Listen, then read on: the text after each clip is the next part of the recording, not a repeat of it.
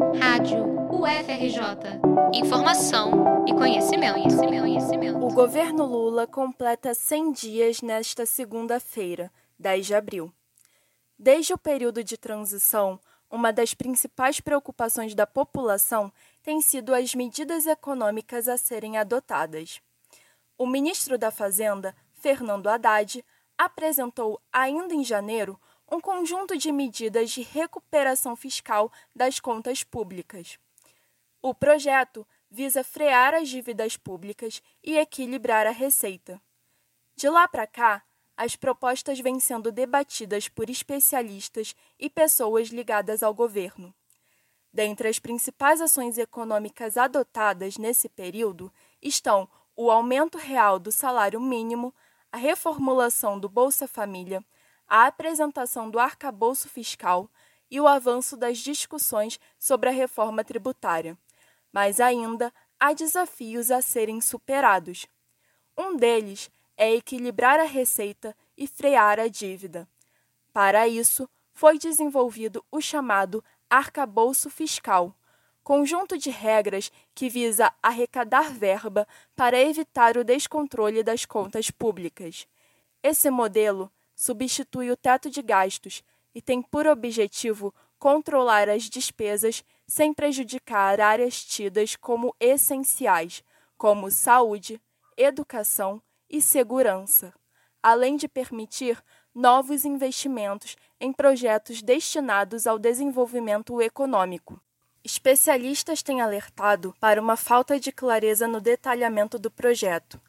Alvo de críticas, o arcabouço fiscal foi definido pelo economista Carlos Pincusfeld Bastos, professor da Universidade Federal do Rio de Janeiro, como uma ideia interessante, mas que, na prática, foi mal apresentada. Tem alguns resultados interessantes para apresentar, sim. O, eu acho que ele é, é, foi melhor de resultado que de fala, né? Insisto, é, é, é a, a, comunicação, pelo menos nesse caso, é precária, é muito pouco. Insisto, por isso que eu estou sendo muito cuidadoso, muito cauteloso. É, é, parece muito ruim, ou parece não muito bom, mas como a gente precisa ver no papel e não no PowerPoint feito meio que nas pressas, é melhor a gente ter um certo cuidado. Então eu, eu diria assim, o governo é até melhor em realizações que em palavras. Né? As palavras não são muito boas, as realizações são, são interessantes. A partir do segundo semestre deste ano, as trocas econômicas entre Brasil e China deixarão de ser feitas em dólar, graças a um acordo firmado pelos bancos centrais dos dois países. Pincusfeld avalia como uma boa medida a longo prazo, já que, por não depender da moeda americana, a restrição externa é reduzida. Para ele, o Brasil vive um momento de situação externa confortável, com reserva de crédito e sem crises no balanço de pagamento. Além disso, o economista acrescenta que este é um reflexo do que será visto no mundo futuramente, com os Estados Unidos deixando de ser o Banco do Mundo, abrindo espaço para outras moedas. Um ponto sensível ao governo e à população é a questão da tributação sobre os combustíveis. O imposto federal sobre a gasolina, por exemplo, foi retomado no início de março. Há ainda uma expectativa de aumento no valor dos barris de petróleo, por conta da redução da produção internacional, anunciada no início de abril pela Organização dos Países Exportadores de Petróleo, a OPEP. A medida é válida a partir de maio e pode afetar os preços dos combustíveis no Brasil. O governo também modificou o regime de tributação sobre produtos importados comprados pela internet, chamados pelo ministro da Fazenda de contrabando.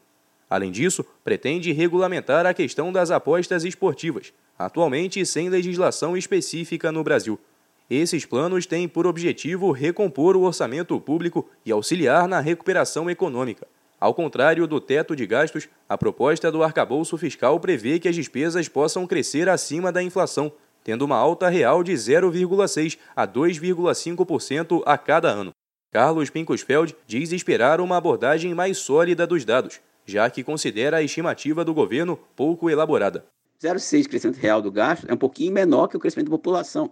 Você está querendo dizer, então, que só vai crescer menos os serviços públicos do que cresce a população, o que é muito estranho. E se alguém acha que o crescimento de 0,6 embaixo tá certo? Segura ou é uma política contracíclica é de uma boa vontade espetacular. É muito, entendeu? É muito pouco para segurar a economia. E você segurar em 2,5% é estranhíssimo. Mas se de fato for 2,5%, isso não teve na história prévia do Brasil, nem no governo do FHC, nem no governo do Lula, nem no governo da Dilma. Os 100 primeiros dias de governo têm sido pauta não só entre os especialistas, mas também entre os eleitores. Pesquisa Datafolha, divulgada no dia 1 de abril, aponta a avaliação dos três primeiros meses de mandato de Lula. Segundo o Instituto, 38% dos entrevistados consideram o governo ótimo ou bom, 30% regular e 29% ruim ou péssimo. 3% não souberam responder.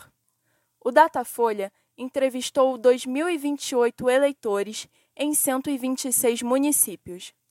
A pesquisa foi realizada nos dias 29 e 30 de março. Reportagem de Giovana Pérez e Guilherme Faria para a Rádio UFRJ.